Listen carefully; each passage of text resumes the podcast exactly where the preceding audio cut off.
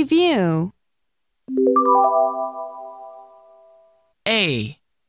Listen and put BL, CL, FL, PL, or SL in the right blank. Number 1. Joe plans to climb the hills and slide down to the water. Number 2. We have a blue flag and black blocks in our class. B.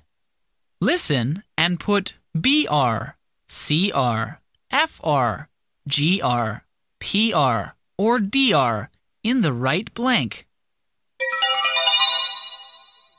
Number 1.